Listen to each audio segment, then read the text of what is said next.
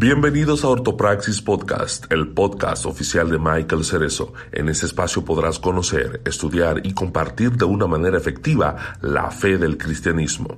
Nos enfocaremos no solo en la ortodoxia de las escrituras, sino también en la praxis de ella en nuestro día a día. Eh, bienvenidos a otro episodio de eh, la colaboración que en esta ocasión me acompaña Michael Cerezo de Ortopraxis Podcast. Lo pueden seguir en sus redes sociales, después vamos a estar compartiendo las redes. Y pues yo, Wilfredo Alexis de Iglesia Podcast, les agradezco siempre por su sintonía. Estamos aquí contentos, como siempre, de poder estar compartiendo la palabra con ustedes, eh, de lo que ¿verdad? hemos aprendido pero estamos abiertos siempre también a escuchar sus comentarios eh, para que aporten al tema y enriquezcan la conversación que estamos teniendo eh, y a la misma vez que nos hagan preguntas, porque la intención es que podamos responder la mayor cantidad de preguntas que tengan. En el día de hoy estamos, vamos a estar hablando de amores imperfectos. Pam, pam, pam. Eh, pero antes que comencemos, me gustaría que Michael ahí salude un momentito. Saludos a todos, buenas noches y muchas bendiciones a los que se conectan en vivo. Eh, gracias por sintonizar y por, um, por sus comentarios que son siempre bienvenidos y aportan mucho valor a la, dinámica que, que hacemos. Y saludamos a la audiencia de Iglesia Podcast y Ortopraxis que nos escuchan a través de los diferentes plataformas de, podcast. Eso es así, eso es así. Contento como siempre, así que eh, vamos a comenzar con el tema de hoy. Eh, y esto surge, eh, para los que nos están escuchando a través de Iglesia Podcast, hemos estado desde que comenzamos el, el, podcast como tal, cubriendo una temporada que se llama Gato por Liebre. Y esta serie, eh, ¿verdad? Surge de una preocupación porque eh, hay conceptos que han ido siendo tergiversados, ya sea porque en la cultura popular eh, ha influenciado a la iglesia y en muchos de estos conceptos ya no sabemos ni siquiera qué creer. Porque es complicado y a veces cuando leemos la palabra, si lo interpretamos con los ojos de una persona del siglo XXI, eh, pues entonces es difícil entender lo que esos pasajes quieren decir porque eh, esos conceptos, como les digo, han sido tan y tan trastocados. Eh, así que el concepto de hoy, definitivamente vamos a estar hablando del amor. principalmente nos vamos a enfocar en los amores imperfectos. Imperfectos, no porque sean malos, y quiero aclarar eso antes de comenzar, pero porque bueno, lo van a estar viendo de todas maneras, pero vamos a estar hablando principalmente, los griegos separaban eh, los tipos de amor eh, que se, como se manifiestan en los seres humanos, por lo menos de cuatro maneras principales. Eh, entre serge, que es lo que nosotros llamamos el amor afectivo, filia, o filos también se le dice, que es el amor hacia los amigos, o de amigos, que es como cariño, ¿no? Eros, que a pesar de que suena a erotismo, verdaderamente se refiere al amor eh, romántico. Eh, y Ágape, que es el amor perfecto y es el que estuvimos hablando eh, en nuestro último episodio de Iglesia hace dos semanas. Y estuvimos hablando, ¿verdad?, de, cómo ese amor es, es puro, es perfecto y cómo no se asemeja al nuestro. Y cómo es tan difícil de poder emular y de poder eh, imitar. ¿okay? Así que pues eh, vamos a comenzar con el tema de hoy. El tema de hoy va a estar basado eh, en diferentes pasajes de la Biblia, a diferencia de otros episodios. la Biblia es nuestra base. Nos vamos a todos los argumentos que nosotros queremos presentar van a ser a base de la Biblia. y yo sé que muchas personas dicen esto, pero pero realmente mi intención no es tratar de hacerle lógica a las cosas solamente, sino que la base de nuestros argumentos no sean, o sea, nuestros argumentos que no sean solamente de lógica, sino que se basen verdaderamente en la palabra, o sea, sean mm, naturalmente de la palabra. ¿okay?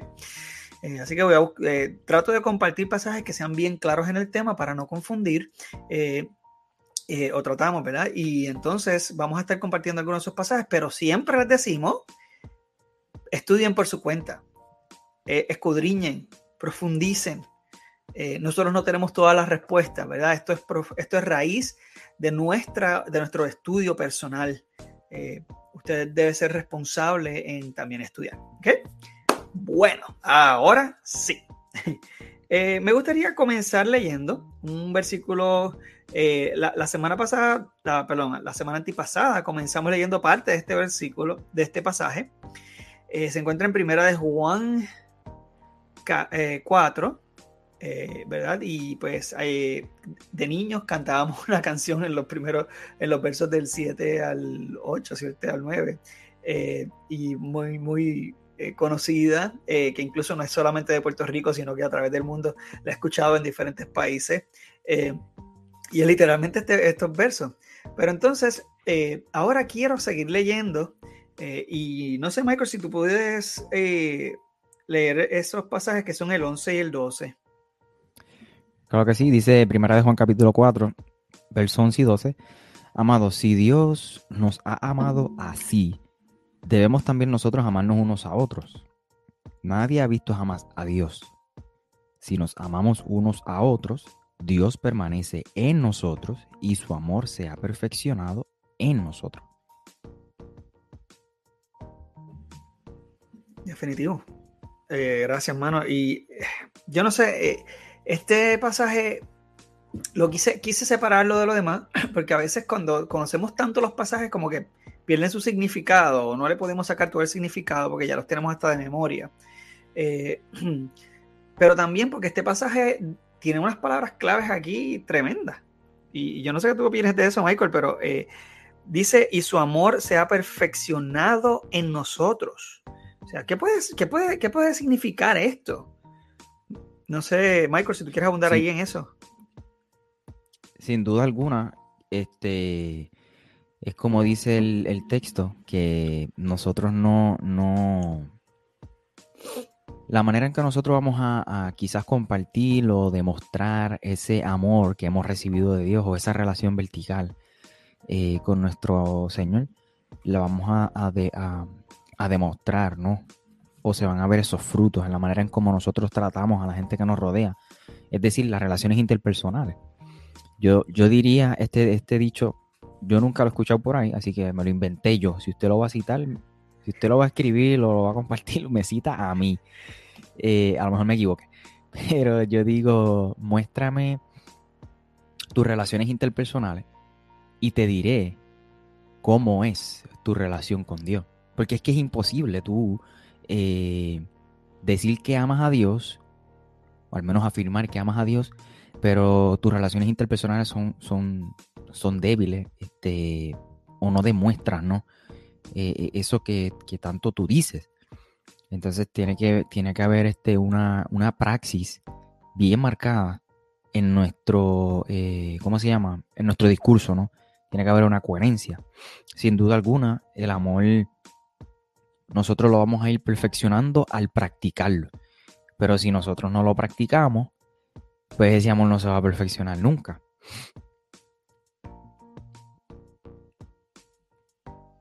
No te escucha, Will.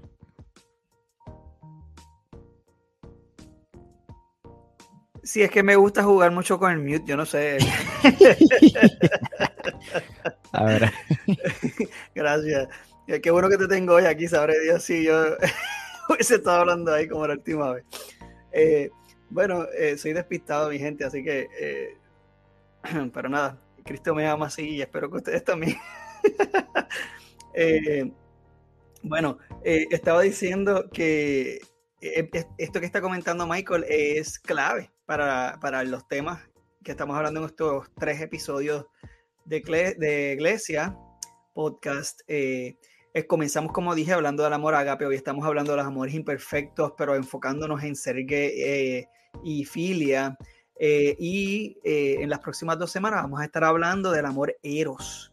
Eh, pero está chévere porque este pasaje está hablando de ágape. Y como estaba diciendo Michael, dice, mientras usamos o mientras practicamos el amor ágape, ese ágape se va perfeccionando en nosotros. O sea, Pero entonces vamos a estar viendo ahora los otros tipos de amor imperfecto que estábamos diciendo y comenzamos diciendo no son malos. Es que no son completos, no son perfectos y no son puros y son bien limitados.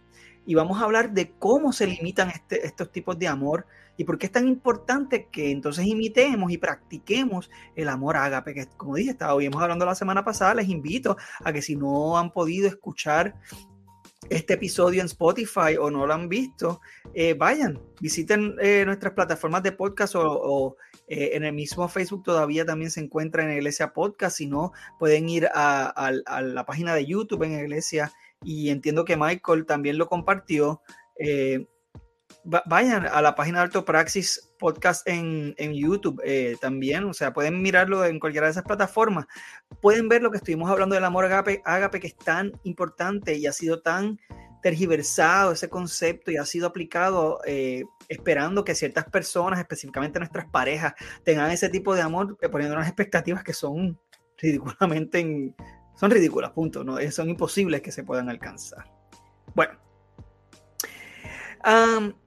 no sé, me inspiré un poquito con el libro de C.S. Lewis, se llama The Four Loves o Los Cuatro Amores, y este libro, ¿verdad? Habla un poquito de estos tipos de amor.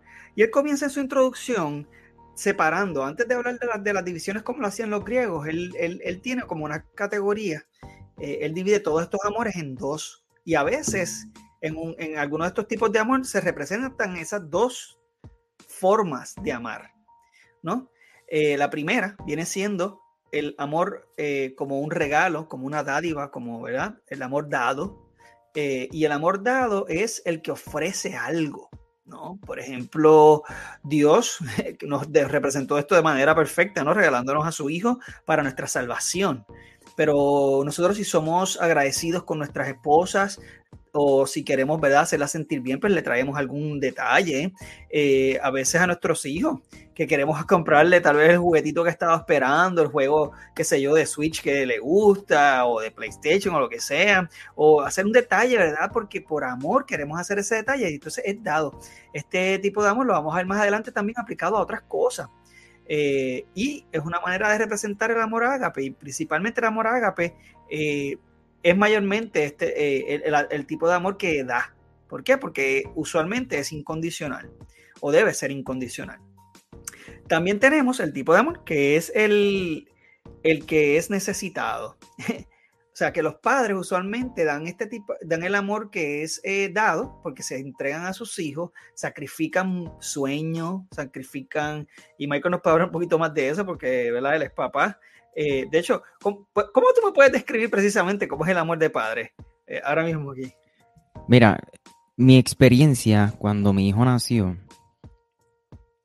fue, fue hermosa, mano, porque, eh, by the way, Wilfredo ya va a ser papá ya mismo, así que él también va a experimentar eso.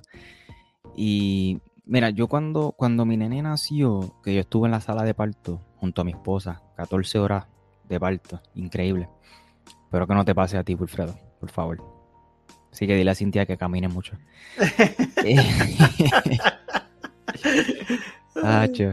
Eh, pero nada, este, estaban, yo estaba en la sala de parto y ver esa criatura nacer, mano, fue como, yo decía, wow, yo amo esa cosita sin, sin él, ¿sabes? Sin él haber hecho nada. Él no hizo nada para que yo lo amara, pero eh, salió del vientre de su madre y yo dije, wow, qué, mucho yo te amo. Y hablando de, del amor, de esto del amor necesitado, yo pienso que el amor no forma, el amor forma al ser humano. Lo digo porque en este proceso de paternidad, este, sin duda alguna, eh, quizás he experimentado ese amor que tiene Dios hacia nosotros. Obviamente eso es un amor yo creo que incomprensible, ¿no? Porque yo estoy seguro que Dios ama mucho más a mi hijo que yo mismo, que soy su padre. Eh, pero quizás he podido experimentar un poco más profundo, comprender un poco más profundo del amor de Dios hacia nosotros. Pero a lo que voy es que eh, hoy mi hijo es, un, e, e, es, tan amoroso, él tiene dos, añitos, va para tres ahora en, septiembre, y, tú lo ves, él es un niño bien amoroso, cuando mamá llega al trabajo y, nos ve hablando, él literalmente eh, nos empuja para que nos abracemos, si estamos juntos, y, tú lo ves, y tú lo, tú lo, tú lo, percibes por su forma de ser, eh, él saluda a todo el mundo, él, él y entonces yo digo que eso hace el amor, el amor forma al ser humano. Eh, ya, y si no recibes amor, pues también eso forma al ser humano, ¿no? Eh, y, pues, cuando hablas del amor, del amor necesitado, eso es lo que me viene a la mente, mano. Sí, eh, el amor necesitado es, es realmente la mayoría, la mayoría de nosotros tenemos ese tipo de amor, es un amor que necesita, ¿no? Que necesita relacionarse. Eh, como estaba explicando Michael, ¿verdad? Que es como los niños pues tienen esa necesidad de los padres y también del, ambiente eh, y es, es, los impulsa a buscar amigos. Los niños hacen amigos tan fáciles, es una cosa increíble tú los llevas a un playground y sin conocer a ningún niño, de momento tú ves y tienes un montón de amiguitos sin problema. Eh, aún si discuten en el momento, vienen y se perdonan y siguen ahí jugando como si nada hubiese pasado. Eh, porque es un amor sencillo, ¿no? Eh, el, de los niños, pero surge usualmente nuestro amor natural de, de esa necesidad. por eso es que también buscamos a Dios porque necesitamos ese amor perfecto en nuestra vida. Eh, ya por naturaleza, entonces lo buscamos porque tenemos, tenemos esa necesidad. Eh, y, entonces esto contrasta con el amor que es eh, caritativo, el que es dadivoso, porque ese amor, pues entonces, pues en vez de buscar recibir, busca más dar. y es gracioso, pero si es Luis decía que los padres por naturaleza tienen en vez, de tener la necesidad solamente de, que sus hijos lo amen, tienen la necesidad de dar. Es como, eh, eh, ¿verdad? Es como, como, se mezclan los dos tipos de, amor. Los padres tienen la necesidad de amar, pero ¿qué, ¿qué pasa? Que estos tipos de amor en nuestras vidas, como son imperfectos, pueden llevarnos a tener algún tipo de adicción a ese tipo de, interacción que tal vez no es saludable. Y eso lo vamos a ver más adelante. Quiero comenzar precisamente porque ya Michael introdujo un poquito con la, experiencia de con su hijo el, amor sergue. El amor sergue es el afectivo y es ese amor que surge naturalmente. O sea, tú, nace tu hijo y tú sientes ese amor. Es un amor que te lleva a, que tú quieres eh, abrazar, que quieres besar, que quieres eh, sentir eh, esa persona ahí. y es un amor que pues experimentamos con nuestras amistades, con nuestras familias. Con, es un amor que es sencillo, es simple, no espera absolutamente nada. Es, es, es bien sencillo, punto. Este tipo de amor es el afectivo, ¿no? Entonces, este tipo de amor lo vemos eh, como dije, pues sí en los padres, en los niños, los niños pues eh, no buscan tener conversaciones profundas con sus amiguitos, ellos son amigos y ya, eh, no cuestionan eso, comparten, pero ellos no tienen, pero no es un amor súper profundo, no es un amor que esté basado tal vez en, en información que tal vez les permita entenderse el uno al otro, es un amor bien sencillo, es bien sencillo.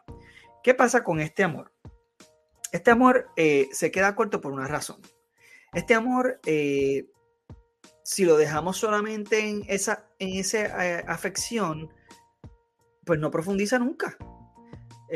yo puedo todos los días, todos los días, saludar a Michael porque lo veo todos los días, pero eso no significa que nosotros seamos amigos profundos si no hay una conversación, un tiempo eh, que nos demos para, poder conocernos profundamente, pues se quedó ahí, es un, afecto. Le tengo afecto. Afecto tú puedes tenerlo por tus compañeros de trabajo. Afecto tú lo puedes tener por eh, roommates o housemates que tengas eh, viviendo contigo, ¿verdad? Que huéspedes que se hospeden contigo en tu casa o en un, apartamento y pues conviven y tienen algún tipo de afecto porque pues, ¿verdad? Hay que convivir, pero fuera de eso, eh, ese amor es bien sencillo, es bien simple, no, no, no va más allá. ¿Cómo este amor puede convertirse en algo que sea adictivo y malo para nosotros? Yo no sé si, Michael, ¿tú has escuchado de los amigos con privilegio? Sí, mano. Mal llamado amigos con privilegio. Eso es así. Este tipo de concepto, ¿verdad? Eh, Ah, voy, a, voy, a, dejarlo en la parte inocente, ¿verdad? Ni siquiera llevarlo tan y tan, tan profundo. Eh, este, este tipo de interacción o relación es amigos o, realmente esta vez hasta conocidos que tienen experiencias de pareja, pero no son pareja. No hay ningún tipo de compromiso. Y esto provoca un daño terrible en ambas personas, aunque ellos mismos no lo reconozcan. Aunque ellos mismos no se den cuenta de lo serio que esto puede ser. Y ahí pues hay muchas malinterpretaciones, porque a veces uno sí se enamora, el otro no. Eh, así, ¿verdad? Eh, porque ese tipo de amor no se hizo para eso. ¿Tú quieres comentar algo, Michael? Sí que puede ser simplemente una atracción, no necesariamente quizás un afecto un poco más profundo, más allá, tú sabes. Sí, y, eso, eso es lo que pasa, que cuando entonces en nuestras parejas nosotros estamos practicando, nos estamos enfocando solo en la parte afectiva, pues el amor está incompleto. Porque eh, eh, nuestras relaciones más cercanas necesitan un amor mucho más profundo. ¿Ok? Eh, y en ese sentido, pues que yo lo veo como que así, como que es imperfecto. Claro, y, cabe destacar, Wilfredo, que, que, que, este amor, mira si es tan peligroso que, el, hablando de los famosos amigos con privilegio, porque no es un amor que no se compromete, sin compromiso.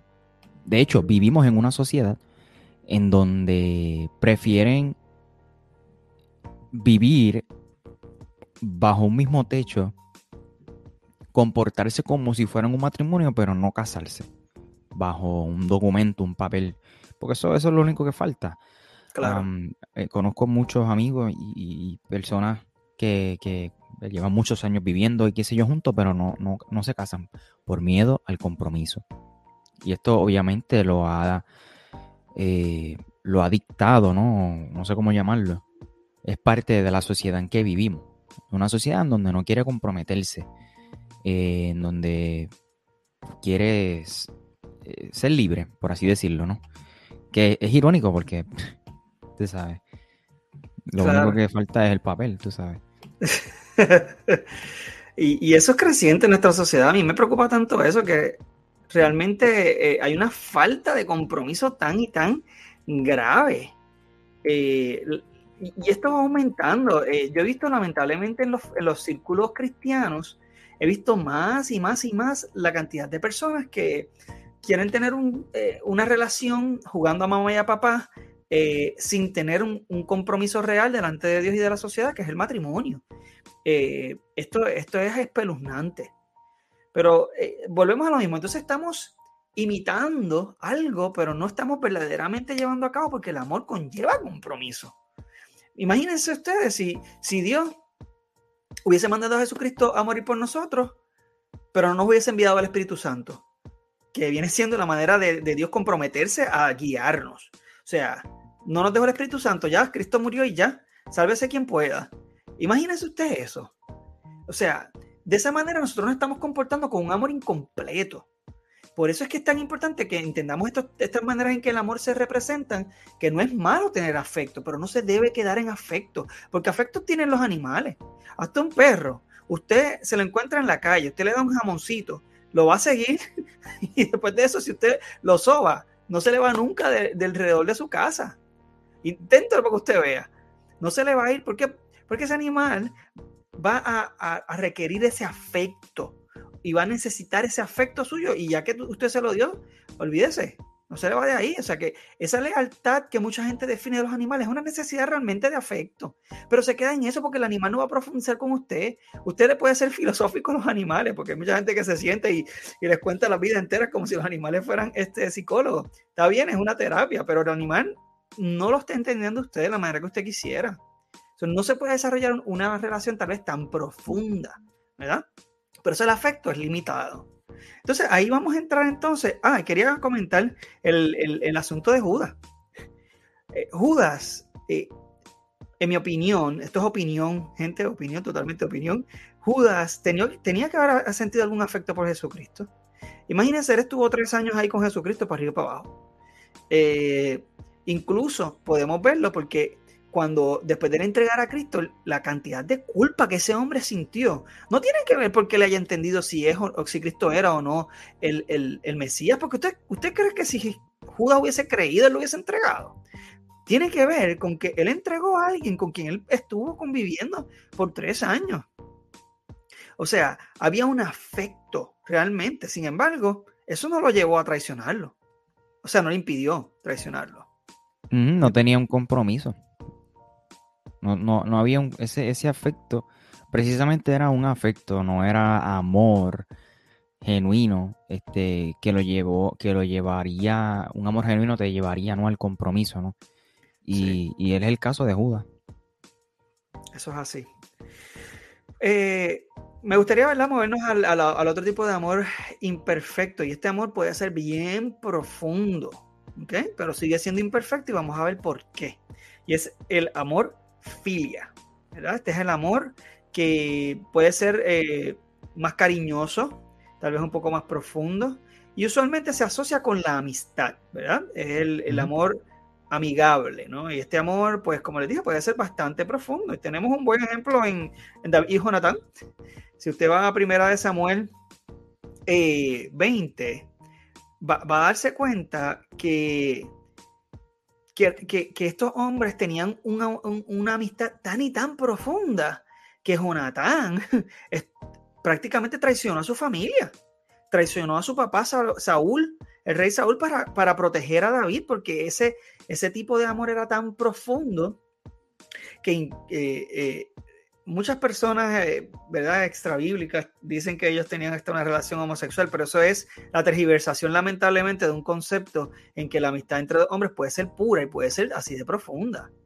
Eh, es como, ¿verdad?, le comentaba Michael eh, fuera del aire que Lord of the Rings o El Señor de los Anillos, la película y el libro, representan una amistad bien profunda entre Frodo y Sam. Y recuerdo que cuando las películas salieron había muchos memes al respecto, pues porque pues sí, eh, su amor o su interacción parecía ser una cosa más, pero es que no estamos acostumbrados a ver este tipo de interacción. Lamentablemente, la amistad ha pasado a un plano en el cual no tiene la importancia que debería tener. Y esto lo vemos en el Día de Acción, eh, en el Día del, Amor y la Amistad. Eh, el Día del Amor y la Amistad, la gente que se deprime porque no tiene pareja y no puede celebrar el Día del Amor y la Amistad. Pero ¿y dónde está la amistad? O sea, no se, no se trata de celebrar las parejas, se, trata de celebrar el amor como tal y el amor eh, filia es un amor bien importante y bien necesario. Eh, incluso, Michael, no sé si puedes leer este Proverbios 17, 17, que precisamente eh, habla de esto. En todo tiempo ama el amigo y es como un hermano en tiempo de angustia. Ay, Dios mío. Y me río porque, ¿verdad? Recientemente eh, he podido experimentar este aspecto, Marco. Yo no sé si tú quieres comentar algo al respecto de cómo, cómo este amor tú lo has visto representado en tu vida. Yo diría que si las personas vieran cómo yo soy con mis amigos, eh, a nivel este, físico, ¿no? Cómo yo interactúo con ellos. Eh, lamentablemente tú estás lejos, estamos a, la distancia, pero aquellos amigos que, estamos cerca de alguna manera, pudiera parecer hasta una relación homosexual a distancia, alguien que no nos conozca pudiera parecer, porque, eh, brother,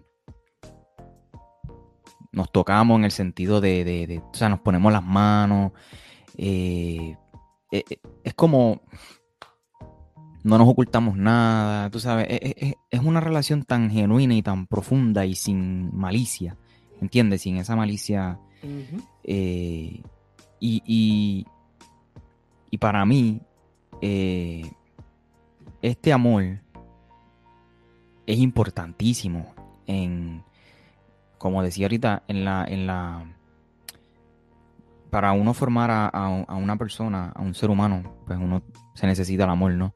Pero yo creo que para uno vivir relaciones profundas, para uno ser este...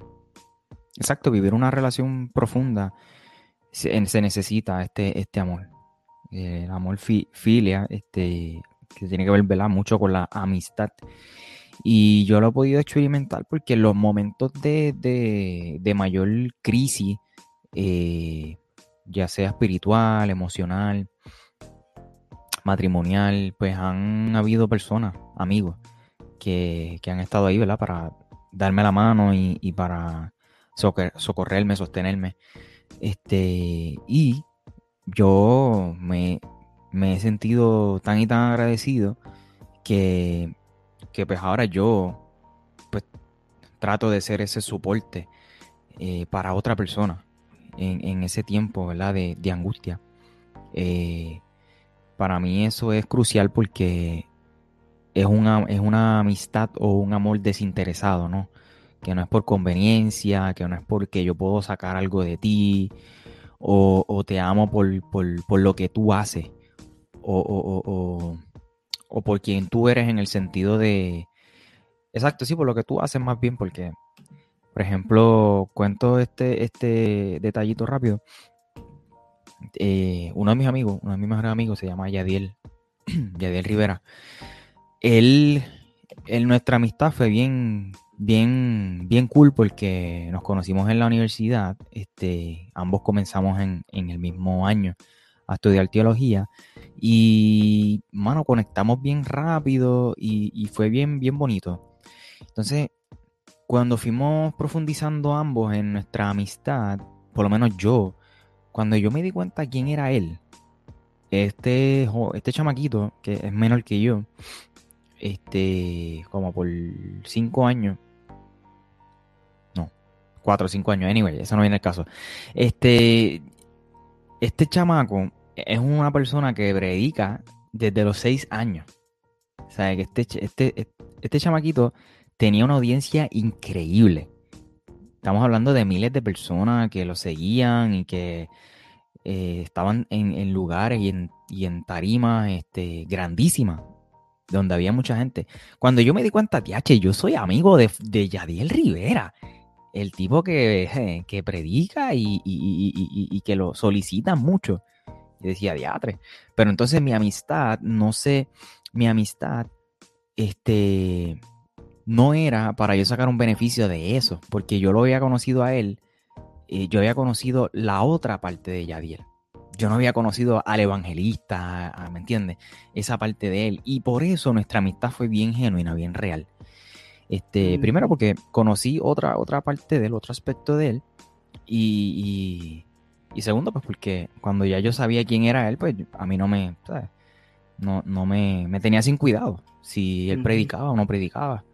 Y yo creo que ese, ese es el amor que nosotros necesitamos para e, en esos momentos de crisis, este, porque el mismo Salomón dice que, el que esté solo, hay del que esté solo, porque no va a tener quien lo levante. Pero si andamos acompañados, cuando esa persona cayere, pues va a tener, ¿no? Alguien que lo socorra. Sí, en Eclesiastés, eso es Eclesiastés, ¿verdad? y es es definitivamente una manera que el que no tiene amigos sabe qué significa el no tener precisamente alguien que te ayude a levantarte cuando has caído. Y esto es tan, es tan esencial en, el cuerpo de Cristo. Así que el amor, el amor filial es bien importante en el cuerpo de Cristo, pero eh, hemos visto eh, y no, he leído este otro, dice Proverbios 18:24, el hombre que tiene amigos debe ser amistoso y amigos hay más unidos que un hermano, o sea que la amistad puede ser aún más profunda que la misma familia. O sea, eh, y, volvemos a lo mismo, necesitamos relacionarnos. Si es Luis, no estaba tan de acuerdo en este punto, pero yo, yo entiendo que, que, ¿verdad? Y hay otros aspectos que lo dicen, que realmente el, eh, necesitamos relacionar. Dios nos creó para, como seres relacionales. Así que necesitamos tener este tipo de amor. Eh, por eso es que sigue siendo imperfecto, sigue siendo un amor necesitado, porque surge de la necesidad de conectarnos con otras personas. Y surge de la necesidad de tener a alguien que nos apoye cuando estamos eh, en tristeza, pero también alguien que nos aplauda cuando estamos, eh, o que nos dé la palmadita en la, espalda cuando estamos haciendo algo bien o cuando eh, que celebre con nosotros, punto. Nuestros logros. Claro, y, hay que tener algo bien presente, Will. Si nosotros queremos tener relaciones profundas, obviamente tenemos que tener, Proverbio 17, 17, un, un amigo. Pero es bien importante que le entendamos. Y la gente que nos está viendo, escuchando y nos van a escuchar posteriormente, si usted quiere amigos, implica que lo va a celebrar cuando haga las cosas bien, pero también le va a decir cuando esté haciendo algo mal. Porque si tú lo único que tú quieres es alguien que te aplaude y celebre cuando tú haces las cosas bien, permíteme decirte esto, pero tú no quieres un amigo, tú quieres un porrista. En inglés un cheerleader, eso es lo que tú quieres, un cheerleader que te celebre ¡eh! cuando haces algo bien, pero que te corrija cuando haces algo mal y te diga, papi, yo creo que aquí la, la embarraste. No, no, estoy en mi podcast o no puedo hablar de esa forma, pero aquí la embarraste. Eh, así que creo que debes de hacerlo mejor. Eso hace un amigo. Definitivo. Eh, gracias por esa aportación, mano. Definitivamente, eh, por eso es que la amistad profunda es tan importante. Necesitamos a alguien que a veces nos dé una palmadita, tú sabes, como que, pero de regaño, tú sabes, y que nos ayude a mantenernos firmes. Es como, eh, si vemos en el Salmo 23 que el Señor, ¿verdad? Eh, el, salmista hablaba del Señor como, como un pastor, eh, nosotros somos sus ovejas. Las ovejas, si usted ve, ellas todas se mueven, cuando se mueven, se mueven todas pegaditas unas de otras, porque eso las ayuda a ellas a, mantenerse en dirección. Si ellas se alejan del grupo, cuando se están moviendo, se pierden porque la visión de ellas es corta. Así que ellas necesitan, si, si, si están en un área quieta, no, ellas se dispersan. Pero si se van a mover, ellas todas se pegan todas eh, para poder mantenerse y ayudarse en esa dirección hacia donde van y no quedarse atrás. De esa manera debería ser entonces como nos relacionamos con nuestras amistades. Pero ¿qué pasa? Así como hemos estado hablando, el amor filial es imperfecto. ¿Por qué? Bueno, yo no sé si usted le ha pasado, pero es probable, y si usted tiene mi edad, yo soy bastante, tengo bastante edad, eh, estoy en los 30 largos, eh, probablemente a estas edades ya usted no se relacione con la mayoría de las personas con las que usted estudia en escuela superior. Es bien normal que, realmente usted pierda contacto con la mayoría de las amistades que usted ha tenido en la vida. Eh, y no quiere decir que esas amistades no fueron reales. No quiere decir que esas amistades no cumplieron un, propósito en su momento dado. Eh, fueron amistades probablemente muy profundas y muy reales. sin embargo, pues pues ya tienen otros intereses, ah, hay, transiciones en la vida y cosas, hay muchos cambios eh, que pues promueven que tal vez nos, movamos en otra dirección. Y eso no tiene nada de malo. Tal vez el perder contacto realmente no tiene algo como tal de malo. Eh, es natural que así suceda, ¿verdad? Eh, así que la amistad como tal, no, no necesariamente nuestros amigos son personas a las cuales van a estar ahí por el resto de nuestras vidas para nosotros de la misma manera. Puede ser que nos podamos llamar en, en, 15 años y podamos hablar como si nada hubiese pasado, y eso pasa, pero hay gente que no es así. Sí, de hecho, Will, lo que tú estás diciendo me parece importante resaltarlo porque yo creo que yo creo que Dios coloca esas personas en nuestra vida para pues impulsarnos como trampolín, para acercarnos, para que sean de bendición, como tú quieras llamarlo. Pero yo creo que, mira cómo yo lo veo, yo creo que hay amistades para toda la vida. Amistades que, que quizás tú vas a tener relación con ellos constantemente. Hay amistades que quizás no tienes relación con ellos todo el tiempo, pero tú sabes que si tú los llamas, ellos están ahí. Entonces, está este otro, este, está, está, este otro tipo de amistades que, que, pues que no duran para siempre, pero que cumplieron la función por la cual Dios las puso en tu vida. Y cuando ya termina eso que Dios quería formar en ti, o whatever como quieras llamarlo, pues ya, ya, ya se van. Y yo he aprendido a soltar esas amistades. Porque yo entiendo, ok, ya esta persona cumplió su función en mi vida. Eso es lo que yo entiendo. Eh, no estoy diciendo que ya no soy su amigo, pero la relación, pues como, como tú dices, pues ya, ya no es la misma quizá y pues los intereses cambian y demás. Este. Y pues así como yo lo veo, yo creo que, sí, que hay amigos que, cumplen su función en algún momento determinado, hay otros que, son para toda la vida. Gracias. Y de hecho, eh, de esa manera es que podemos demostrar que la amistad realmente no es perfecta, no es Eh, incluso también, y es algo que no, no, tomamos en consideración, es que nosotros no somos perfectos y fallamos. Eh, podemos cometer muchos errores con nuestras amistades, podemos lastimar seriamente nuestras amistades y, y, con las mejores intenciones del mundo. podemos, podemos ser muy dañinos porque pues, como lo mismo, no somos perfectos y nuestros amigos no lo son tampoco. Por eso es que tenemos que practicar el perdón. ¿Por qué? Porque realmente tenemos que, eh, pues, tener en cuenta que nuestros amigos nos van a fallar. No es que puede ser que nos fallen, es que nos van a fallar. Y, tenemos que estar dispuestos a perdonar esas faltas porque nosotros vamos a fallar también. Eh, por eso les digo, hay cosas que son bien feas entre amigos, pero no quiere decir que no seamos capaces de poder perdonar para poder mantener esa amistad. Eh, por lo mismo, porque ese amor es imperfecto y hay que tener la gracia de que como nuestro amor es imperfecto, las otras personas también es imperfecto. Por eso es que tenemos que tener gracias con los demás. No podemos eh, medirlos con una vara diferente a nosotros.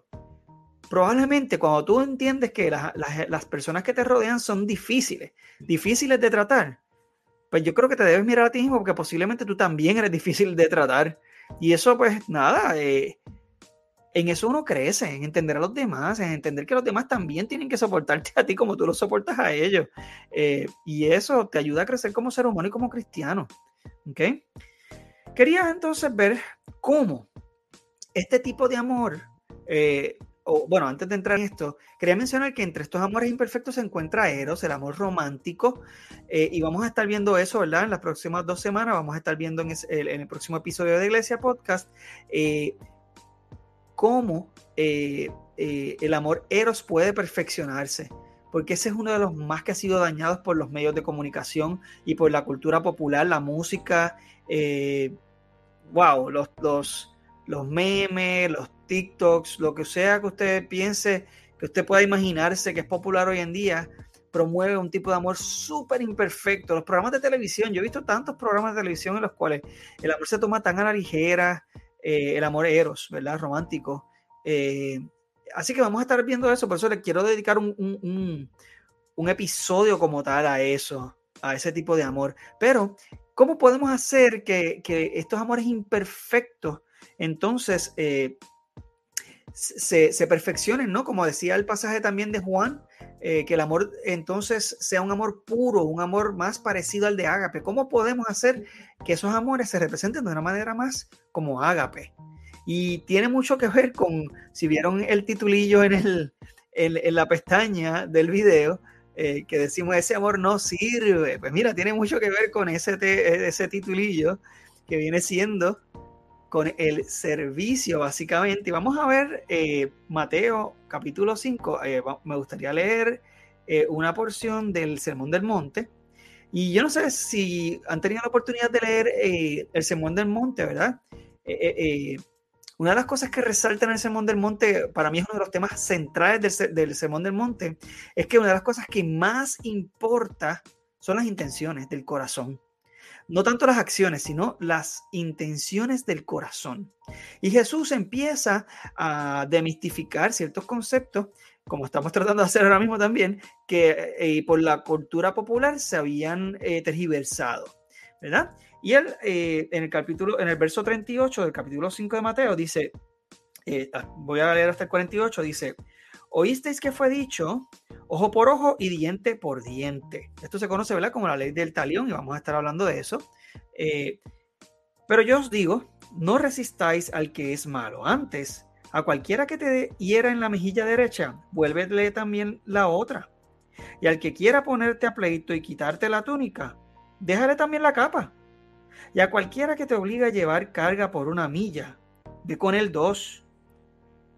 Aquí sale también la expresión, ¿verdad? dar la milla extra, por si acaso. Es una expresión popular. Al que te pida, dale. Y al que quiera tomar de ti prestado, no lo se lo rehuses. Eh, Oíste que fue dicho, amarás a tu prójimo y aborrecerás a tu enemigo. Pero yo les digo, amad a vuestros enemigos, bendecid a, los que os maldicen, haced bien a los que os aborrecen y orad por los que os ultrajan y os persiguen para que seáis hijos de vuestro Padre que está en los cielos, que hace salir su sol sobre malos y buenos y que hace llover sobre justos e injustos. Porque si amáis a los que os aman, ¿qué recompensa tendréis? ¿No hacen también lo mismo los publicanos? Y si saludáis a vuestros hermanos solamente, ¿qué hacéis de más? ¿No hacen también así los gentiles? Sed pues vosotros perfectos, como vuestro Padre que está en los cielos es perfecto. Eh, de seguro, estos pasajes a veces hasta los podemos recitar de memoria. Yo no sé, a mí, a eso es de las cosas que más curioso me tiene. En la, iglesia se conocen tanto estos pasajes y yo, honestamente, en la mayoría de las congregaciones que yo he visitado en mi vida, ha sido muy poco que yo he visto este comportamiento en un cristiano. Y para mí eso dice mucho entonces de cómo estamos demostrando lo que es el amor a Agape.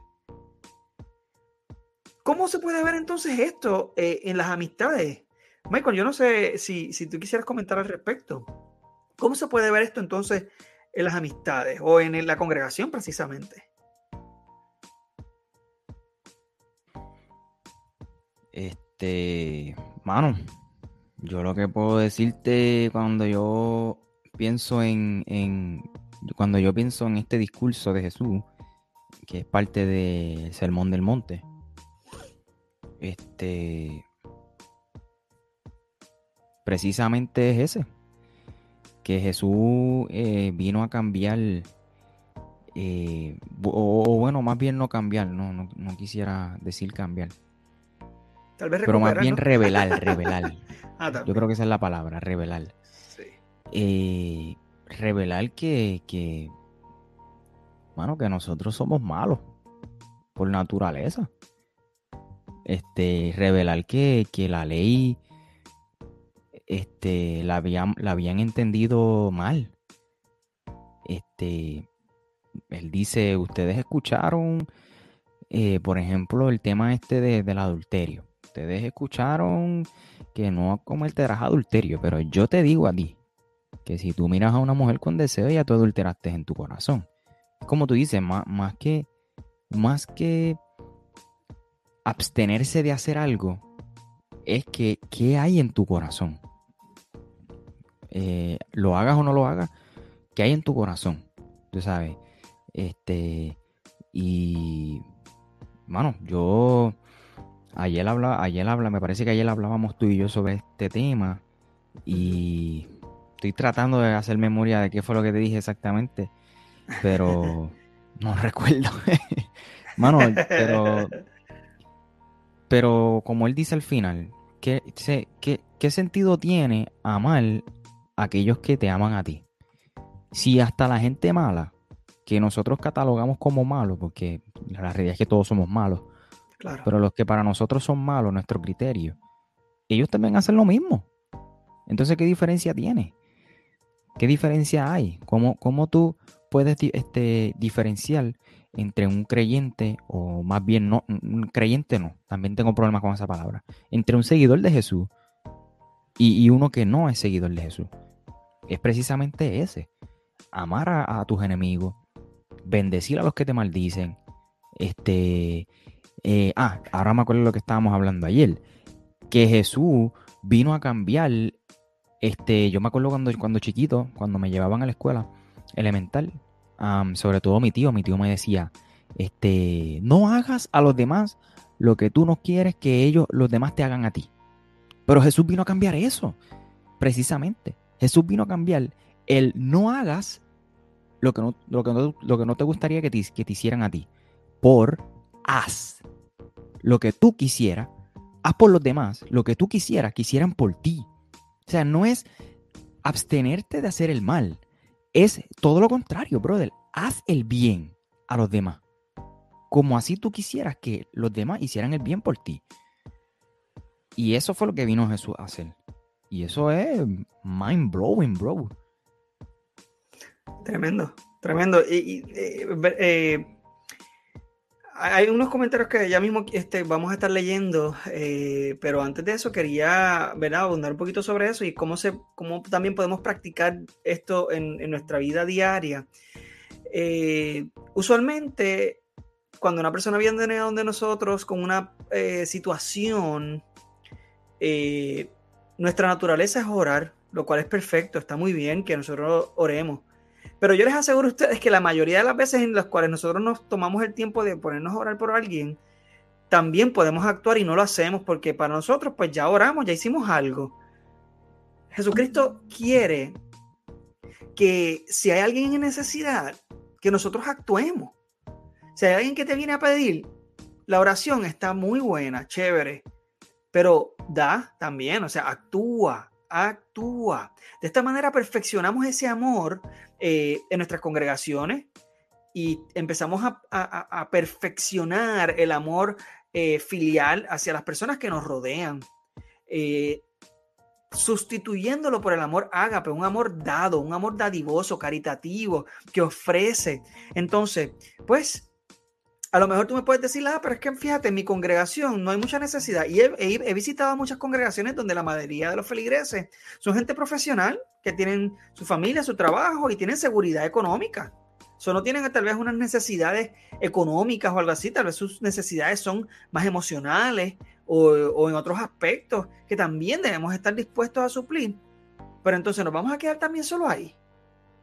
Entonces, ¿cómo vamos a demostrar el amor también a otras personas? Pues mira, tenemos que salir de nuestras iglesias, mi gente. Tenemos que salir de nuestros círculos que nos hacen sentir cómodos y seguros. La iglesia tiene que salir de las cuatro paredes. La iglesia no son las cuatro paredes. Lo hemos dicho desde el primer este episodio que compartimos como Iglesia Podcast. Eh, la iglesia no es un cuerpo, es un cuerpo vivo y ese cuerpo vivo tiene que demostrar que está vivo con acciones. Si un cuerpo no se mueve, tú puedes pensar que está muerto, pero, pero tenemos que movernos a actuar y esa esas acciones son las que nos van a llevar a perfeccionar ese amor que Cristo nos, nos mandó a, practicar. Pienso rápidamente si en nuestra congregación no hay necesidad porque todo el mundo es profesional, me viene a la mente la parábola del buen samaritano. Entonces, ¿quién es tu prójimo? Que esa era la pregunta que le estaban haciendo a Jesús. ¿Quién es mi prójimo? Y en lugar de Jesús responderle, tu prójimo es tu vecino, tu prójimo es todo el que se te ponga enfrente. Jesús, ¿verdad? Comparte la parábola del buen samaritano. Este, y es precisamente eso. Dar la milla extra, este, hacer el, hacer el bien. y a, aquellos que tienen necesidad, suplírsela. Este, me viene a la mente también esta escena en donde Pedro y, Juan van de camino a, orar en Hechos capítulo 3, creo que es. O capítulo, sí, creo que capítulo 3. A las 3 de la tarde, como era de costumbre.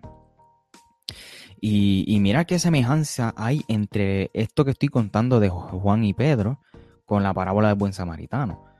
Pedro y Juan se dirigían al templo a orar como de costumbre a las 3 de la tarde. Se topan con esta persona que está pidiendo limosna frente a la puerta a la hermosa. O, vamos a poner, frente a, la, puerta de la iglesia. Vamos allá, a la sinagoga. Que no es así, ¿verdad? Pero supongamos. Y esta gente, Pedro y Juan, sobre todo Pedro, le dice, mira, yo no tengo oro ni plata, pero lo que tengo te doy, recibe sanidad en el nombre de Jesús. Pero el texto me dice que los pies de, de esa persona se enderezaron cuando Pedro le extendió la mano. O sea, eh, los pies de esa, persona no se enderezaron cuando Pedro le dice, voy a orar por ti o recibe sanidad en nombre de Jesús. Fue cuando Pedro le extendió la mano. Entonces, ¿qué semejanza hay con la parábola del buen samaritano? Bueno, que tenemos un adorador, por contextualizarlo, que tenemos un pastor que iban tarde a la iglesia y en lugar de detenerse, ayudar al necesitado, aquel que estaba sufriendo, que estaba moribundo, dijeron, ah, que voy tarde para la iglesia, por ahí viene otro de camino que te, que te puede ayudar. Yo estoy tarde, tengo que predicar. Y siguieron para el templo y siguieron a la iglesia, ¿me entiendes? Sin embargo, Pedro y Juan, que también iban al, templo o a la sinagoga, deciden detenerse y socorrer. Porque ese es el Evangelio. El Evangelio no es ir a la iglesia. El Evangelio es ser la iglesia. Es ser la mano y los pies de Cristo aquí y ahora. Es socorrer, ayudar a los necesitados. Eso es evangelio, eso es Cristo. Y eso es lo que tenemos que hacer. Sí, definitivamente. Eh, me gustaría comenzar con los, con los comentarios. Eh, Jan nos dice, Jan, saludo, mijo. Aprecio, cariño y amor son cosas diferentes. Eh, y sí, definitivamente. vemos que el aprecio eh, es tal vez parte de lo que es afección, ¿no? Eh, el cariño puede ser ya tal vez algo más filial, y lo vimos tal vez cuando que hemos hablado tal vez este pasaje muchas veces cuando precisamente Jesús le pregunta a Pedro, ¿verdad? Que si lo agapea, ¿verdad? Si le ama con un amor puro y perfecto como el de Dios, y Pedro le responde que le tiene un cariño imperfecto que viene siendo el filial, ¿no? Eh, y definitivamente sí hay una distinción bastante grande entre, entre estos tipos de amor y cómo se representan.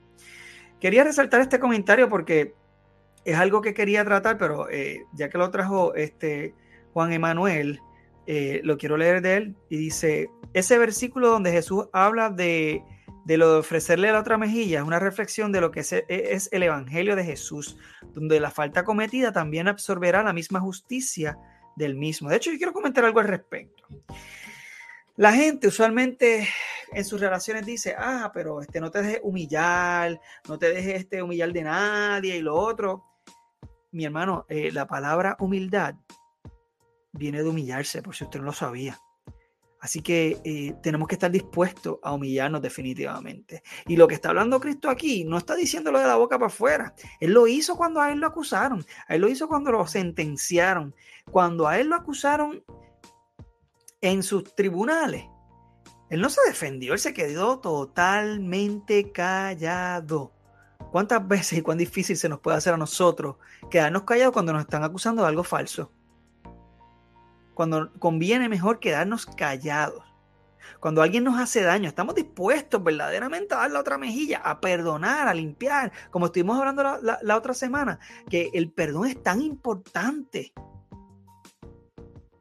Entonces tenemos que pensar, lo que estamos eh, practicando es el amor ágape. La próxima vez que alguien se te acerque y te voy a retar a esto, porque yo he pecado de eso muchas veces también. O sea, no lo estoy diciendo porque yo sea el mejor y el más santo. Cuando la próxima vez que una persona se te acerque a pedirte ¿verdad? ayuda por algo, o a veces sencillamente a presentarte una petición, antes de orar, pero antes de decir la primera palabra de tu oración, piensa de qué manera yo puedo ayudar a esta persona.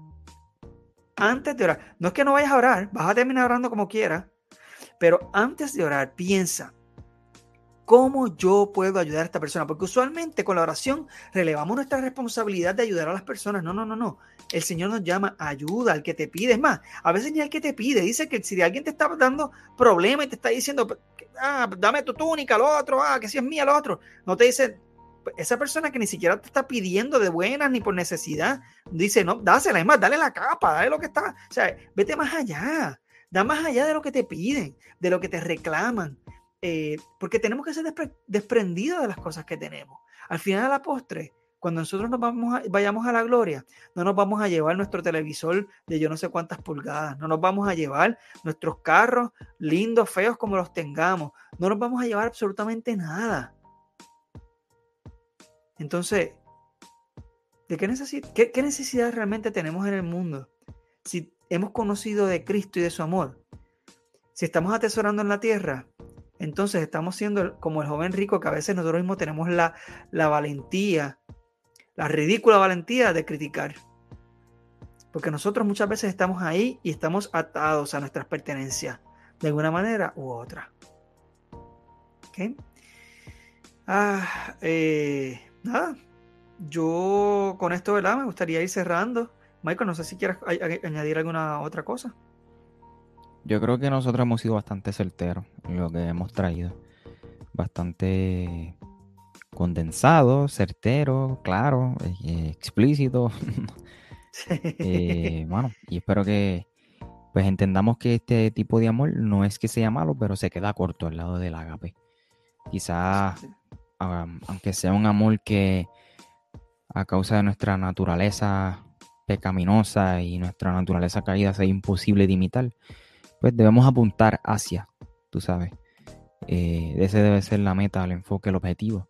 Aunque humanamente, pues, por nuestro egoísmo y egocentrismo eh, y antropocentrismo, no lo, no lo logremos, ¿no? Así que, amar sin límite. Amén. Eh, antes de cerrar, querías comentar, no se pierdan el próximo episodio la semana que viene, ya sea, ¿verdad?, de eh, Redefiniendo Podcast o Ortopraxis Podcast, ¿verdad?, de la colaboración. Y en dos semanas vamos a estar hablando del amor Eros en Iglesia Podcast. ¿verdad? El, miércoles de la, de la, semana que viene, no la otra, vamos a estar hablando de eh, el amor eros, el amor romántico en todas sus etapas y cómo la palabra nos puede ayudar a poder eh, pues, tener unas relaciones pues, exitosas en todas sus etapas, desde cómo encontrar a esa pareja hasta cómo mantenerlas y cómo verdaderamente representar ese amor, llevándolo al amor ágape practicado en esas, en esas esferas, ¿ok? No se lo pierdan, eso va a estar buenísimo eh, y tremendo. Así que, pues, Michael. Me gustaría añadir o agregar que la próxima semana, el miércoles específicamente en Ortopraxis Podcast, tendremos un invitado. Y precisamente está por ahí en los comentarios, se llama Emanuel Suárez y nos va a estar compartiendo un poco de su historia. Vamos a estar haciéndole unas cuantas preguntas eh, en base a su historia, ¿no? Y yo le invito a que sintonice, eh, ya sea en vivo, si usted quiere, si usted tiene preguntas también, sintonice la transmisión en vivo, porque va a estar espectacular. No se puede perder ese episodio. Buenísimo, eh, efectivamente. Un futuro integrante también para quizás otra sección que hagamos. Definitivo. Sin nada más que agregar, les animo, les invito a que consigan a Iglesia Podcast en Instagram y Facebook y también búscalo en YouTube como E-Iglesia, E rayita Iglesia en YouTube. Dale al botón rojo y a la campanita para que te enteres cada vez que suba nuevo contenido. Y por mi parte, me puedes conseguir como arroba Michael J. Cerezo en todas las plataformas, Instagram, Facebook, Twitter, TikTok, YouTube, como Michael Cerezo y mi podcast, Ortopraxis, Podcast, en tu plataforma favorita, Spotify, Apple Podcast y you name it. Eso así. Muchas gracias por sintonizarnos. Dios les bendiga. Eh, y nada, eh, espero que haya sido de bendición. Nos vemos en las próximas semanas. Si te gustó este episodio no olvides compartirlo con otras personas. Recuerda suscribirte y activar las notificaciones. Para estar al tanto del nuevo contenido busca a Michael en las redes sociales como arroba Michael J. Cerezo, donde también publica contenido a diario. Para preguntas, invitaciones y o colaboraciones puedes escribir a www.michaelcerezo.com. Bendiciones.